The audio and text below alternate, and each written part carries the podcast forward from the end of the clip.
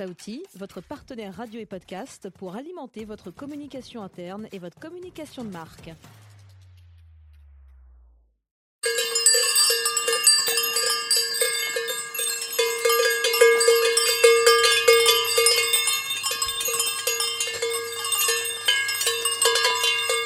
Bonjour et bienvenue dans notre podcast des chèvres dans le Larzac, le podcast où l'on parle reconversion professionnelle au féminin.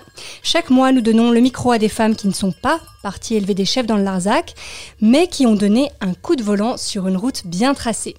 Des femmes qui ont osé changer de métier, de voie, de vie. Quel a été leur déclic? Comment ont-elles sauté le pas et trouvé leur Larzac? Elles nous racontent ça ici. Et si le sujet vous intéresse, vous pourrez retrouver plus de 70 témoignages de reconversion professionnelle sur notre blog deschèvresdanslelarzac.com ou notre Instagram. Merci beaucoup à notre partenaire, le magazine Rebondir, qui nous épaule et nous ouvre les portes de son studio. Et merci surtout à vous de nous écouter. Si ce podcast vous plaît, alors likez, commentez, partagez sur votre plateforme d'écoute pour que l'aventure puisse continuer. Petit tour de table pour commencer. Je suis Caroline Vivant, ex-journaliste reconvertie dans la com, reconvertie dans l'entrepreneuriat et désormais aux manettes d'un site sur la conso responsable qui s'appelle lecaba.fr. Et moi, je suis Florence Martin-Polmier, ex-journaliste aussi, reconvertie dans les relations médias, puis dans la création de contenu éditorial en freelance.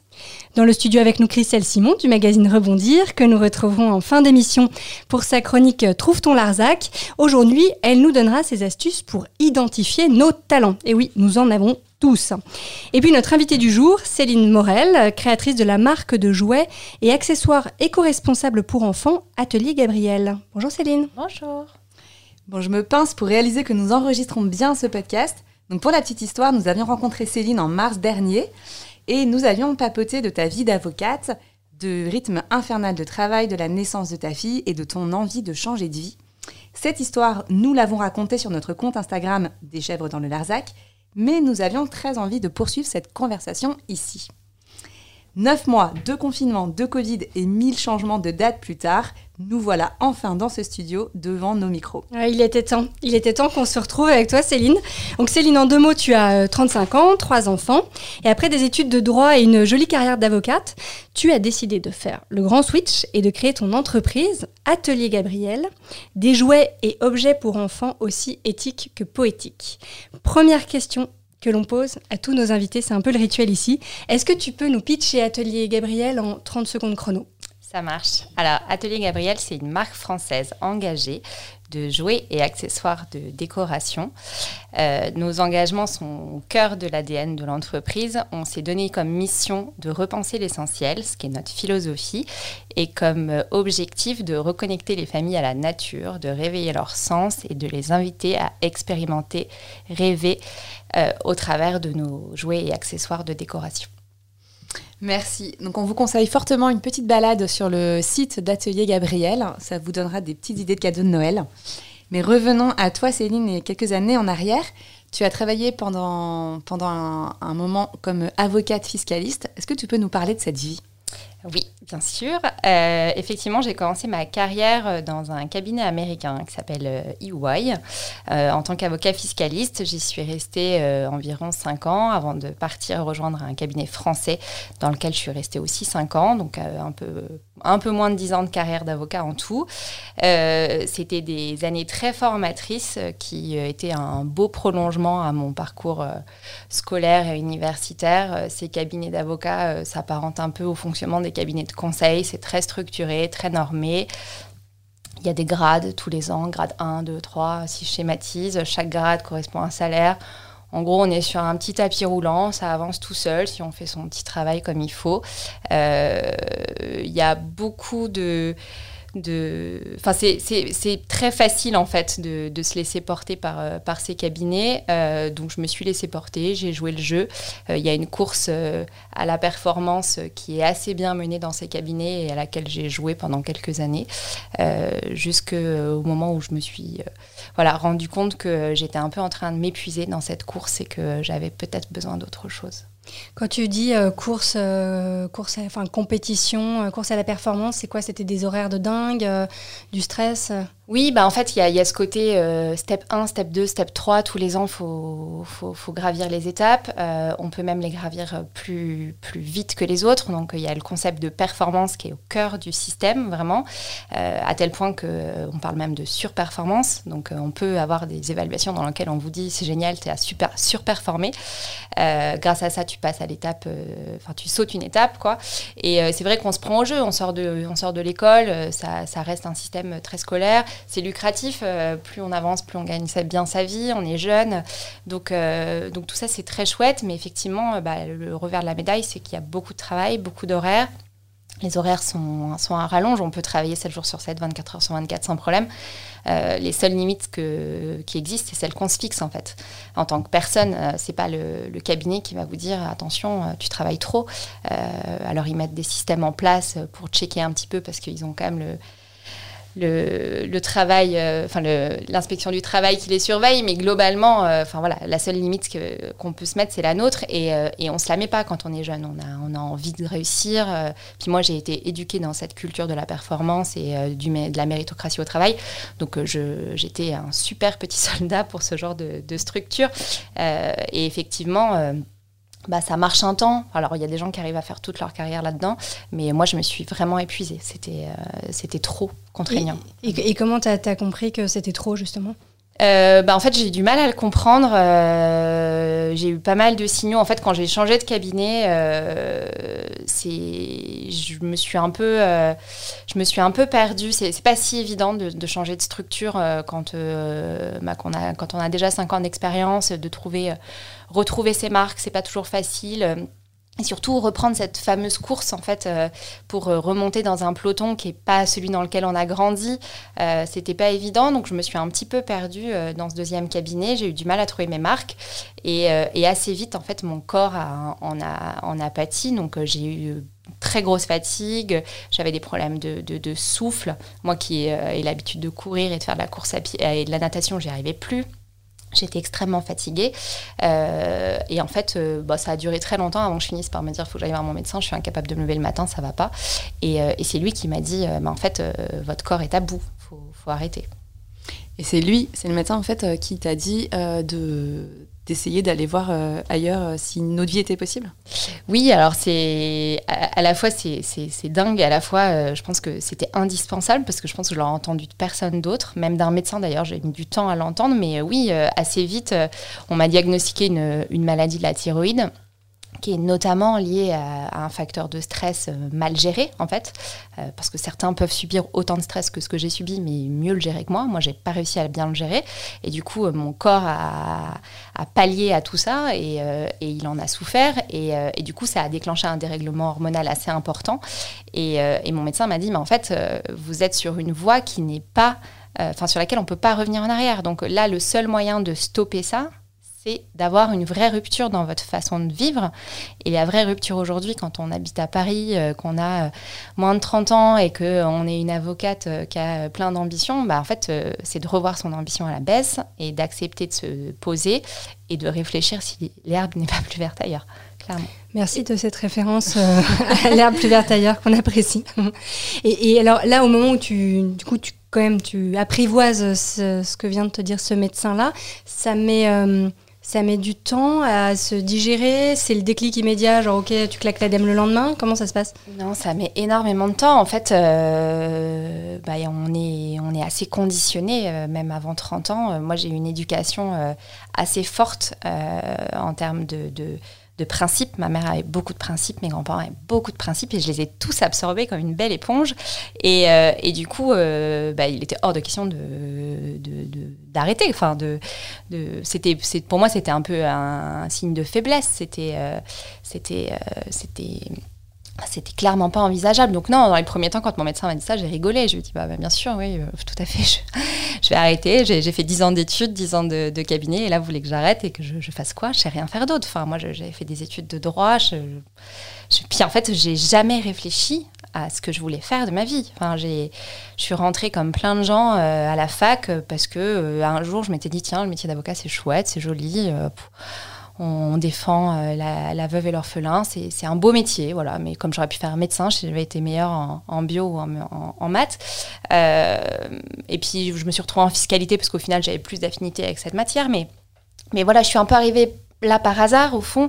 Et, et du coup, quand on me dit il faut changer de vie, je lui dis mais moi je, je, sais rien faire. Enfin, donc et puis c'était c'est toute une construction derrière, parce que avocat, c'est un statut, c'est une manière de penser, c'est euh, un état d'esprit, et, on est, mine de rien, un petit peu enfermé là-dedans. Et quand on a fait 10 ans d'études et 10 ans de cabinet, bah, tout mon environnement n'était constitué que d'avocats, que de gens qui travaillaient dans la banque, dans la finance.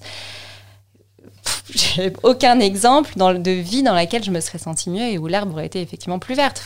C'était, on était tous dans le même panier globalement.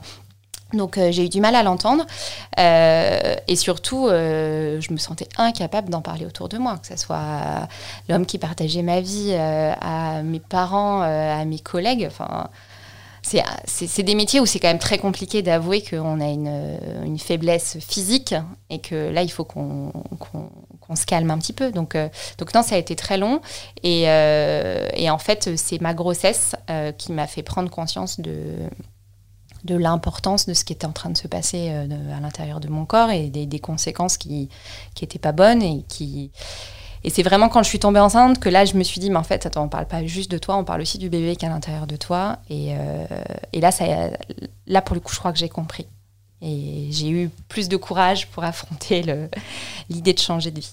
Et concrètement, comment ça s'est passé? Tu as quitté le, cabinet, tu as, mis encore du temps à réfléchir ou tu as cherché ce que tu voulais faire avant d'en partir?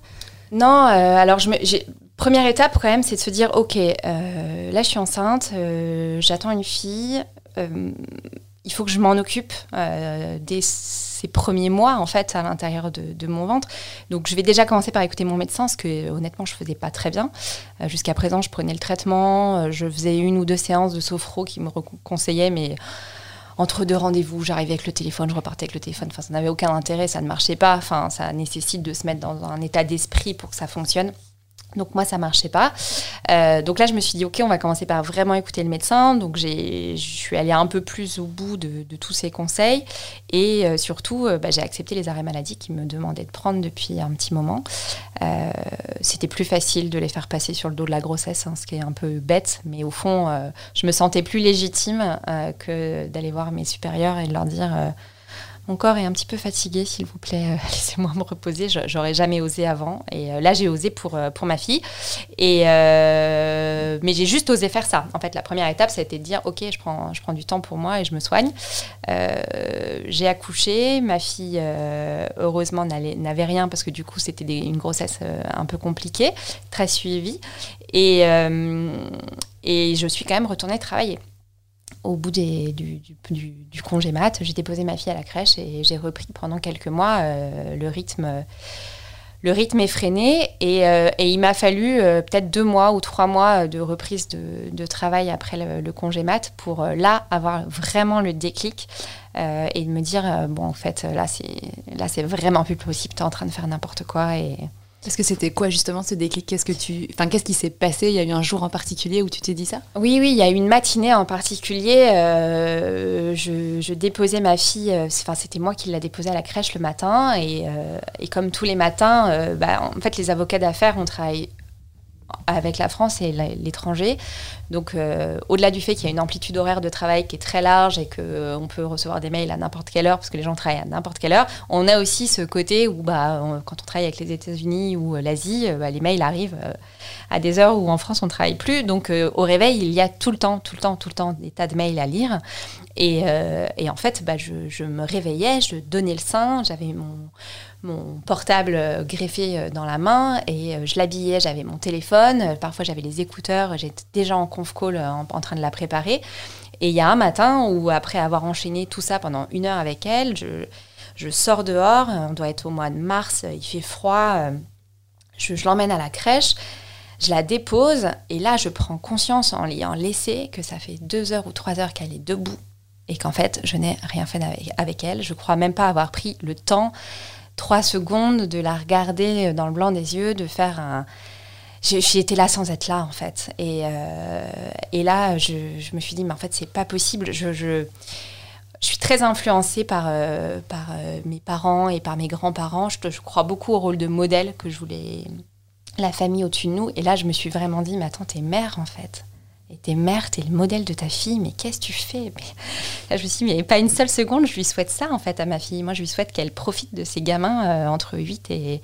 entre 6 et 8 plutôt, euh, et, euh, et qu'après, elle prenne son rôle de, de femme entrepreneur ou autre, mais, mais en tout cas, il faut qu'elle sache consacrer du temps à ses enfants. C'est primordial, quoi. Et là, vraiment, je me suis pris une claque et je me suis dit, plus jamais, quoi. Je veux, veux plus mm. faire ça. Et là, donc là, c'est la prise de conscience. Mais comment, du coup, enfin, une fois que tu as, as, eu conscience de ça, qu'est-ce que tu t'es dit? Parce que du coup, tu as quand même ton quotidien, ton boulot qui t'attend. Euh, qu'est-ce qui s'est passé? Euh, bah là, j'ai tout qui revient en fait un peu. C'est comme l'électrochoc où d'un seul coup, on a toutes les infos qu'on avait entendues mais qu'on avait mis de côté qui ressurgissent et où je me dis, mais en fait, le médecin m'a dit ça. Euh, mes parents, euh, même s'ils ont, ils m'ont donné ces valeurs-là, ils m'ont jamais dit, mets-toi la tête dans le mur et t'occupe pas de tes gamins. Enfin, ça n'a jamais fait partie de mon éducation. Donc, il y a un moment où je me suis quand même, j'ai pris un peu de recul sur tout ça et je me suis dit, mais en fait il, faut maintenant euh, que tu prennes ton, ton, destin en main et que tu, voilà, que tu prennes ton courage à deux mains pour, euh, pour l'annoncer. Et du coup, là, pour le coup, comme je suis un peu. je me connais bien et je sais que c'est des décisions qui sont compliquées pour moi, j'en ai parlé tout de suite à mon mari tout de suite à mes parents et tout de suite dans, mon, dans mon boulot histoire de me dire voilà c'est dit je suis, je coincée. Je reviendrai pas en arrière. Voilà et, euh, et, du coup c'était quoi leur réaction parce que, que tu appréhendais un petit peu? Qu'est-ce qu'ils ont dit? Euh, alors au boulot on m'a rionné hein, clairement euh, parce que c'est pas un truc qui se fait dans les cabinets d'avocats. Enfin euh, au mieux, on annonce qu'on part en entreprise pour chercher un rythme un peu plus calme, mais on n'annonce pas qu'on change de vie pour, pour créer sa boîte. Euh, voilà, c'est, enfin, donc clairement là, j'ai pas eu un, accueil très chaleureux. Euh, en revanche, euh, bah, mon mari était un peu perdu, mais parce que bah, s'est rencontrés, on travaillait dans le même cabinet. Il m'a toujours connu comme ça, donc c'est quand même une grosse partie de moi qui, qui partait en fait quand je lui disais je vais arrêter ce métier. Donc il était un peu perdu parce qu'au fond il m'avait jamais vu faire autre chose. Il n'était pas non plus, ça faisait pas des années qu'il réfléchissait à ce que je pouvais faire. Donc euh, donc un peu paumé mais en même temps très, enfin très en support parce que bah, a été avec moi euh, pendant la, grossesse. Il est avec moi, il est venu avec moi chez chez le médecin plein de fois, il, savait en fait que c'était important pour moi, donc euh, il m'a tout de suite dit, je sais pas trop bien où on va, mais, mais on va y aller quoi. Vas-y. Ouais, mais ce qui est quand même fou, c'est de t'entendre dire qu'il y avait une partie de toi qui s'en allait avec ça. C'est fou comme finalement le travail prend une place tellement euh, importante dans la vie que c'est euh, euh, c'est comme si on te coupait une partie, alors que mais, un travail devrait rester un travail. Quoi. ouais, ouais, c'est vrai, mais en fait, quand on se rencontre, nous, on s'est rencontrés, voilà, on travaillait déjà tous les deux, on travaillait à la base 5 jours sur 7, mais c'était plus que ça. Bon, à part ça, on avait notre vie de famille. Et quelques amis, mais c'est vrai qu'on n'avait pas encore pris le temps de beaucoup voyager parce que ben on n'avait pas le temps. Enfin, et euh, donc oui, je pense que quand même dans sa, dans sa tête à ce moment-là, euh, et moi dans la mienne aussi, euh, l'avocate prenait une énorme part. Une énorme hmm. part. Et alors qu'est-ce que tu as réussi à, à mettre à la place de cette part d'avocate. Euh, je crois que tu as, quand même plutôt, euh, plutôt recréé des très très belles, euh, des très belles choses. une entreprise qui n'avait rien à voir quand même avec le droit et la fiscalité. Comment t'en es arrivé là? Alors en fait, c'est un cheminement un petit peu en même temps parallèle à tout ça et en même temps un petit peu à côté. quand j'ai quand j'ai donc accepté de me faire arrêter pendant ma grossesse, je me suis retrouvée bah, du jour au lendemain sans travail. Euh, ce qui ne m'était pas arrivé depuis 10 ans, euh, enfin pas 8 peut-être, euh, en me disant mais comment je vais occuper mes journées? En plus j'avais pas de problème particulier avec la grossesse, donc je pouvais bouger, j'étais hyper en forme, tout allait bien. Donc le médecin m'avait juste dit bah profitez-en pour vous reposer, c'est important. Et je ah, mais moi je sais pas faire. Donc je réfléchissais à ce que je pouvais faire et puis assez vite je me suis dit tiens bah en fait il faut que je m'occupe l'esprit parce que sinon j'ai tendance un peu à ruminer quand euh, j'ai pas l'esprit occupé. Et euh, je me suis rappelé que quand j'étais plus jeune j'avais bricolé des choses chez ma grand-mère euh, pendant toute une semaine de vacances et que j'avais adoré. Donc je me suis dit tiens je vais faire ça, je vais aller chiner des meubles et puis je vais les retaper. Et en fait, ça a commencé avec une commode que j'ai achetée en me disant je vais la transformer en table à langer pour ma fille, ce sera parfait. Donc j'ai pris du temps pour la chiner, je suis allée chercher la peinture, je l'ai retapée, j'ai rajouté un angle pour en faire un meuble d'angle, etc. Et je me suis éclatée. Et euh, donc ça a commencé avec ça. Ensuite j'ai fait une arche d'éveil. Euh, donc ça m'a voilà ça a commencé comme ça pendant le pendant le congé mat. Ça a été mis de côté euh, pendant les quelques mois où j'ai repris mon activité. Et puis quand j'ai vraiment eu ce déclic en me disant il faut que je fasse autre chose, bah, c'est un peu revenu tout de suite en me disant bah, en fait je me suis amusée à faire ça. C'était génial, j'ai adoré. Et en parallèle, j'avais cherché beaucoup de comme toutes les, mamans en congé mat, j'avais cherché ce que je pouvais acheter pour ma fille, pour la chambre, pour les vêtements, pour les biberons. Et, et pour la première fois de ma vie, je me suis intéressée à ce qu'il y avait sur l'étiquette, ce que je n'avais honnêtement jamais fait mais vraiment jamais. Je commençais doucement sur l'alimentation à faire un petit peu attention, mais je faisais pas du tout partie des gens qui étaient euh, concernés euh, par euh, une consommation responsable. Et là, vraiment, je sais pas pourquoi d'ailleurs, mais c'est arrivé à moi. Et là, j'ai été un petit peu effarée, parce que, alors, en plus, euh, ayant ce, bagage juridique, euh, bah, on sait lire, hein, donc euh, on va jusqu'en bas, on lit les petits caractères, on comprend les tournures de forme qui permettent de se baquer, mais qui sont pas très claires. Et assez vite, je me suis rendu compte que, fait, dans l'univers de l'enfant, bah, le Made in France, c'était plutôt de la com que de la réalité, et que le côté responsable c'était euh, aussi de la com parce qu'en fait la plupart des marques, alors notamment moi je m'intéressais au bois, euh, se servent des labels de forêt gérée durablement pour dire que leur bois il est, top. Mais en fait euh, ça veut tout et rien dire. Alors c'est mieux qu'un bois qu'on a abattu sauvagement dans un endroit où on avait besoin de garder de la forêt, mais globalement c'est pas suffisant à mon sens en termes d'engagement. et donc là je me suis dit en fait mon envie de bricoler, toucher au bois, plus ce, petit trou dans la raquette que j'avais repéré sur le marché, euh, ça a un peu fait tilt. Quoi. Je me suis dit, il y a peut-être euh, de la place pour moi. Et donc là, tu tiens un concept. Et euh, comment tu passes de ce concept à ta boîte? Qu'est-ce que tu as mis en œuvre en premier? Eh ben, c'est un peu long ça, en fait. Parce que, en fait, il y a ceux qui ont des idées révolutionnaires euh, hyper high-tech qui lancent des applis en deux secondes, puis il y a ceux qui se disent juste, euh, il y a un trou dans la raquette, tiens, si je bricolais du bois. Euh, et là, du coup, c'est long. Et en fait, j'ai commencé, d'ailleurs, ça m'a vachement aidé, par me dire, il faut que je structure mes journées. je peux pas rester à la maison pour travailler. C'est un truc que j'ai jamais trop su faire. J'avais besoin de retrouver un rythme un peu quotidien. Euh, du coup, je me suis inscrite euh, sur Internet, euh, sur des plateformes pour louer des espaces de coworking. Et par hasard, je suis arrivée dans un coworking qui n'était pas très loin de chez moi, qui avait en plus de l'espace de coworking un, atelier partagé, donc un Fab Lab. Et là, je suis tombée des nues, parce que alors déjà, le coworking, c'était un truc qui me paraissait enfin très étranger. Je, connaissais à peine le concept et euh, donc j'arrive dans ces endroits où il y a plein, il y a des grandes tables, euh, il y a du café filtre au milieu, tout le monde ramène sa tasse. Enfin, euh, j'avais jamais connu ça et, et, en plus je vois ces ateliers partagés au fond de la cour là, mais je me dis mais qu'est-ce que c'est? Et là je vois à mon grand bonheur, un atelier de menuisier. il y avait des ateliers plus technologiques, il y avait de l'imprimante 3D, il y avait de l'impression textile, il y avait même des machines à coudre. Enfin voilà, il y avait plein de choses. Et là, je me dis, mais c'est le paradis. c'est trop bien. Et du coup, euh, en plus, les fondateurs étaient hyper sympas. On a vachement sympathisé. Ils, s'étaient lancés il n'y a pas très longtemps. Euh, c'était eux aussi des, reconvertis. Et euh, du coup, je suis restée un an. J'ai, je travaillais à moitié sur sur l'espace coworking pour travailler sur mon projet et à la fois dans les, dans les ateliers où je me, je me formais à la menuiserie traditionnelle et puis aux outils numériques je me suis formée sur les logiciels de dessin, etc. Enfin, j'ai, et c'est toi qui as réalisé les, les, prototypes euh, de, de, tes euh, cabanes Parce qu'il faut quand même que tu réexpliques peut-être un peu plus précisément euh, ce que c'est Atelier Gabriel. Oui, bah alors, en fait, on, on, le, produit phare, c'est, la maison de poupée qu'on a voulu réinventer. je voulais un peu la démocratiser et la sortir du côté petite fille, maison victorienne avec ses, son beau mobilier. Je voulais l'amener un peu dans, dans, la nature, un côté un peu plus Robinson, un peu plus euh, garçon-fille, euh, sans âge, sans voilà, sans. Je, voulais vraiment revisiter la maison de poupée et, euh, du coup, effectivement, j'ai commencé en me disant et ça c'est pareil, ça vient de ma formation et de mon métier d'avant, mais je ne sais pas déléguer des choses que je ne sais pas faire.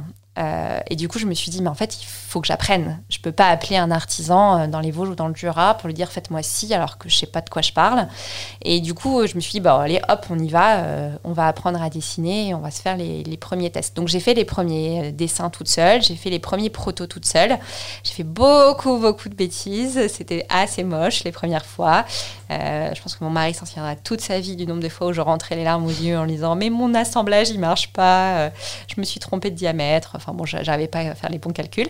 Mais, euh, mais du coup, j'ai énormément appris et, euh, et ça m'a effectivement permis de peaufiner le projet parce qu'en fait, j'avais cette envie de, faire des jouets et, euh, et, du petit mobilier pour enfants mais je savais pas trop bien euh, vers où je, je, voulais aller et quels étaient les premiers produits que je voulais proposer. Et c'est en partant de cette maison de poupée qu'au fur et à mesure, bah, ce petit bloc que j'avais commencé par faire carré, parce que bah, il faut apprendre à faire un carré avant de faire des choses plus complexes, bah, est devenu euh, quelque chose de plus ouvert sur l'extérieur. On a rajouté des pilotis, enfin voilà, on a mis un peu, de, un peu plus de nature à l'intérieur.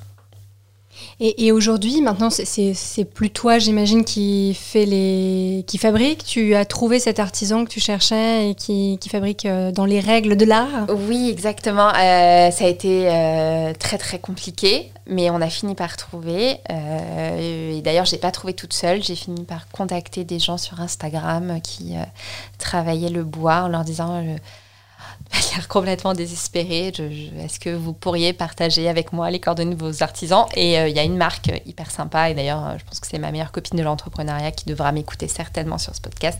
Elle se reconnaîtra, euh, qui m'a dit, mais bien sûr, pas de problème, euh, et qui m'a donné les coordonnées de son artisan dans, le, dans les Vosges.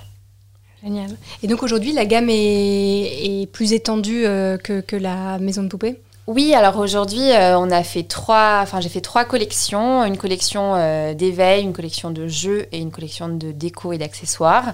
Euh, donc les cabanes se retrouvent dans la collection de jeux parce qu'elles sont certifiées conformes aux normes pour les enfants de plus de 3 ans.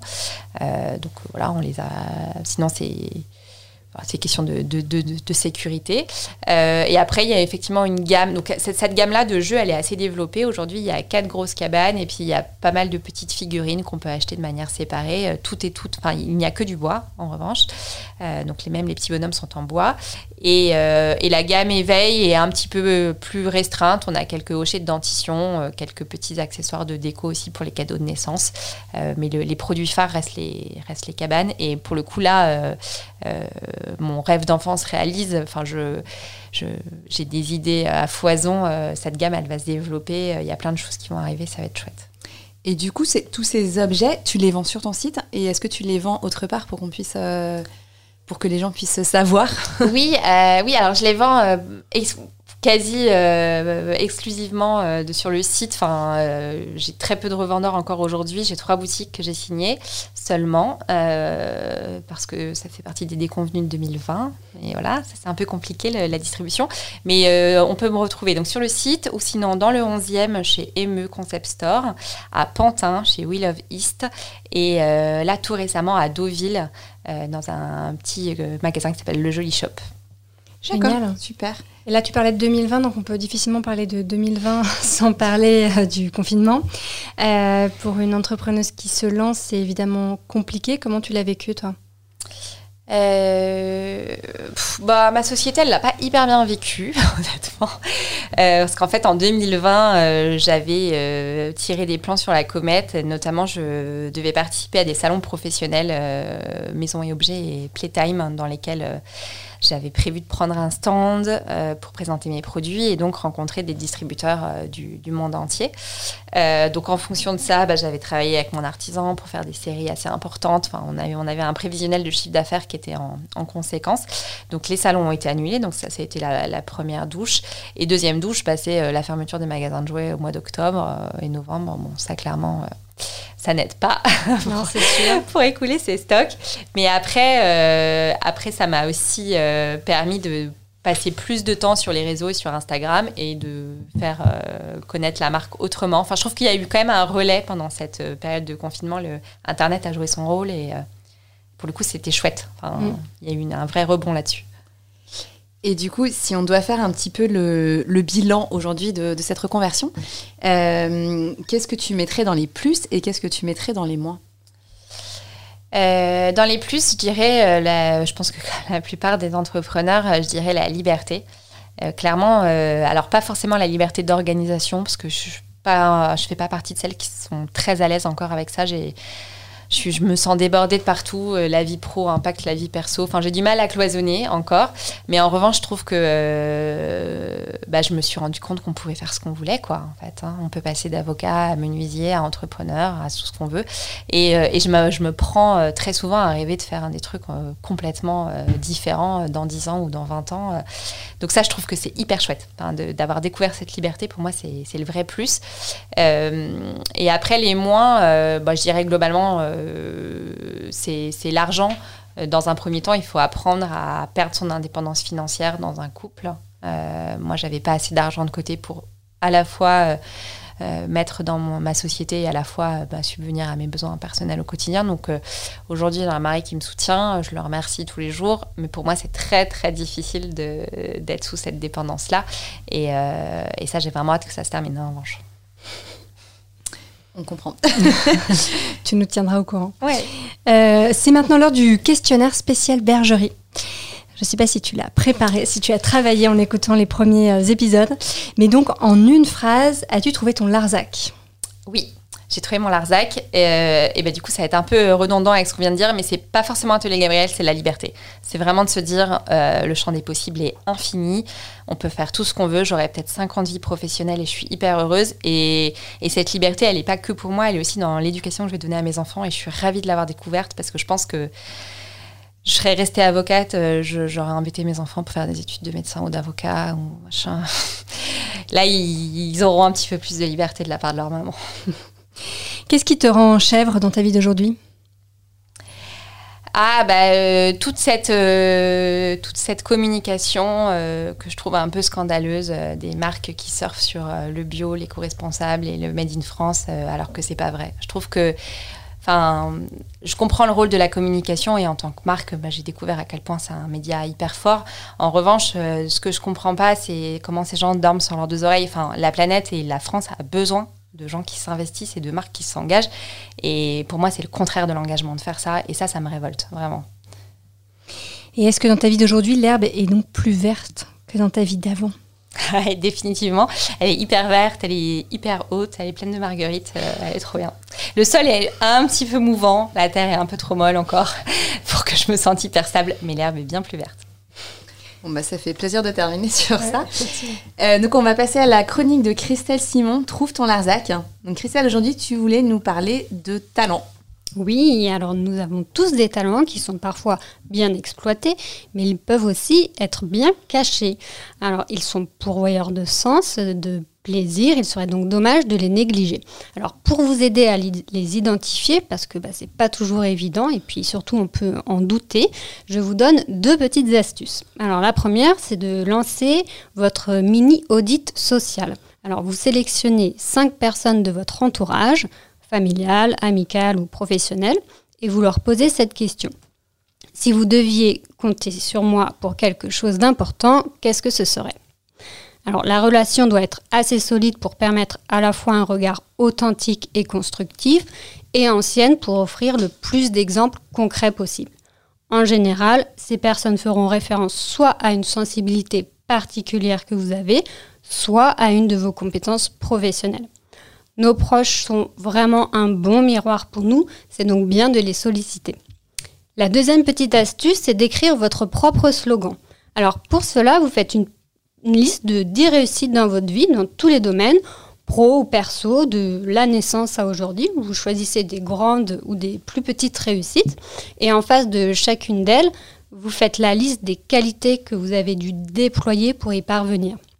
Ces qualités sont en fait le reflet de votre vision du monde. C'est les piliers sur lesquels vous vous êtes toujours appuyé. Vous pouvez alors écrire votre slogan avec ces qualités en fait, cela revient à formuler le meilleur de vous. Voilà pour ces deux petites astuces et une fois donc identifiés, ces talents pourront être utilisés pour vos nouveaux défis. Merci Christelle. Alors, on a hâte d'avoir ton slogan, hein, Christelle, le tien aussi Céline, Florence. Chacun reviendra la, la prochaine fois avec son slogan écrit et rédigé. Voilà. Merci et merci Céline de nous avoir partagé euh, cette histoire, ta nouvelle vie d'entrepreneuse avec euh, ses hauts, ses bas, ses stress, ses joies. On va surtout retenir les joies. Et vous pouvez retrouver le parcours de Céline donc, sur notre blog deschèvres dans le larzac.com et toutes les infos sur Atelier Gabriel sur la page du podcast. Et si vous cherchez des jolis cadeaux de Noël pour gâter les enfants et gâter la planète, foncez faire un tour sur le site d'Atelier Gabriel. Merci à vous tous de nous avoir écoutés jusqu'ici. On espère que l'histoire de Céline vous a inspiré. Et si vous avez euh, aimé, donc euh, likez, commentez, partagez. On se retrouve très bientôt pour un nouvel épisode. Et en attendant, nous sommes toujours ravis de vous retrouver discuter avec vous sur Instagram des chefs dans le Larzac. Merci. Merci.